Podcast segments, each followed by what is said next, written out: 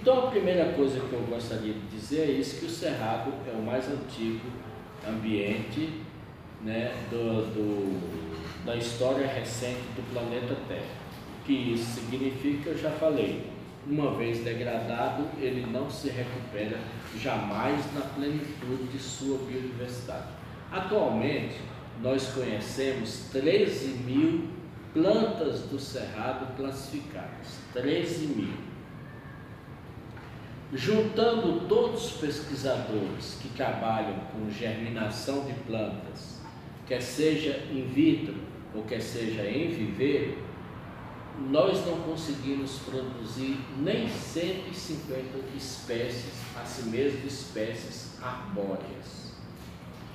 Então, o cerrado, ele é tão complexo que você não imagina o que está por detrás de uma plantinha pequenininha como capim barba de bode. Às vezes aquela planta tem milhões de anos e o seu desenvolvimento se deu durante milhares e milhares de anos. Canela de ema, da mesma forma.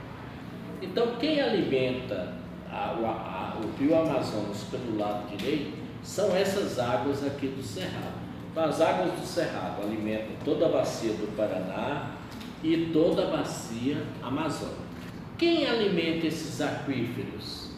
A vegetação nativa estava aí, porque a chuva cai, a vegetação do cerrado ela é tão especializada que ela tem uma raiz profunda e essa raiz, essas raízes sugam a água para alimentar primeiro o lençol freático, depois o, o lençol artesiano, que é o aquífero, que se situa mais embaixo. A bacia geológica Parnaíba, Maranhão, ele é constituído basicamente por um calcário muito antigo, que tem um bilhão de anos, chamado calcário bambuí.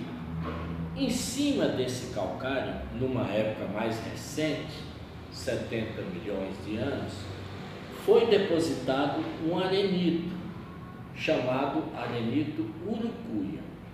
Em cima desse arenito nasceu o cerrado, e o cerrado foi responsável por sugar a água da chuva, acumular nos seus lençóis subterrâneos e pela, pelas brechas do calcário alimentar as galerias do calcário. Então, toda essa parte norte, né, que banha, que levam águas para a bacia amazônica, e para as subbacias do Rio do Sono, do Rio Tocantins, do Rio Araguaia e de, e de outros rios que correm para a Amazônia, ali na parte mais baixa, Telespire, Xingu, etc., eu já falei, e todas as águas que vertem para o São Francisco nascem daqui. Então, todas as grandes bacias hidrográficas da América do Sul e do Brasil dependem dos chapadões centrais do Brasil, dessas águas que estão retidas aqui, nesses aquíferos. Guarani, que é o maior deles, Bambuí, que está nas galerias do calcário Bambuí, e no Arenito Urucuí. E o que sustenta a perenização de um rio são os aquíferos. Mais de 90% do cerrado está desmatado. Até bem pouco tempo, Varvique, grande estudioso das abelhas é, indígenas brasileiras, as abelhas indígenas são aquelas abelhas que não têm ferrão, né?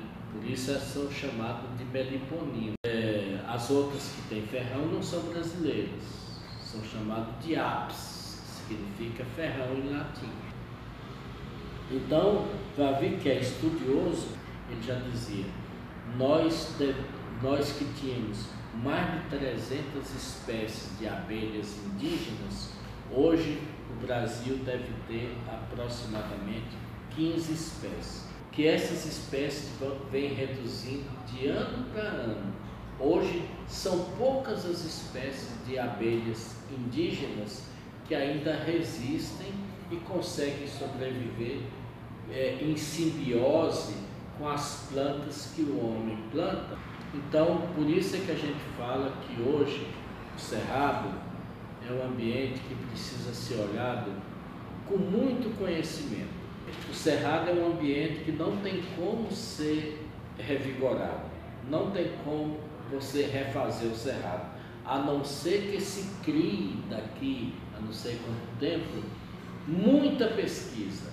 Como as nossas universidades não têm dinheiro para investir no pesquisador, criar pesquisadores, então vai ser difícil você criar tecnologia para recuperar o cerrado. Então, qual é o futuro do cerrado? A extinção total.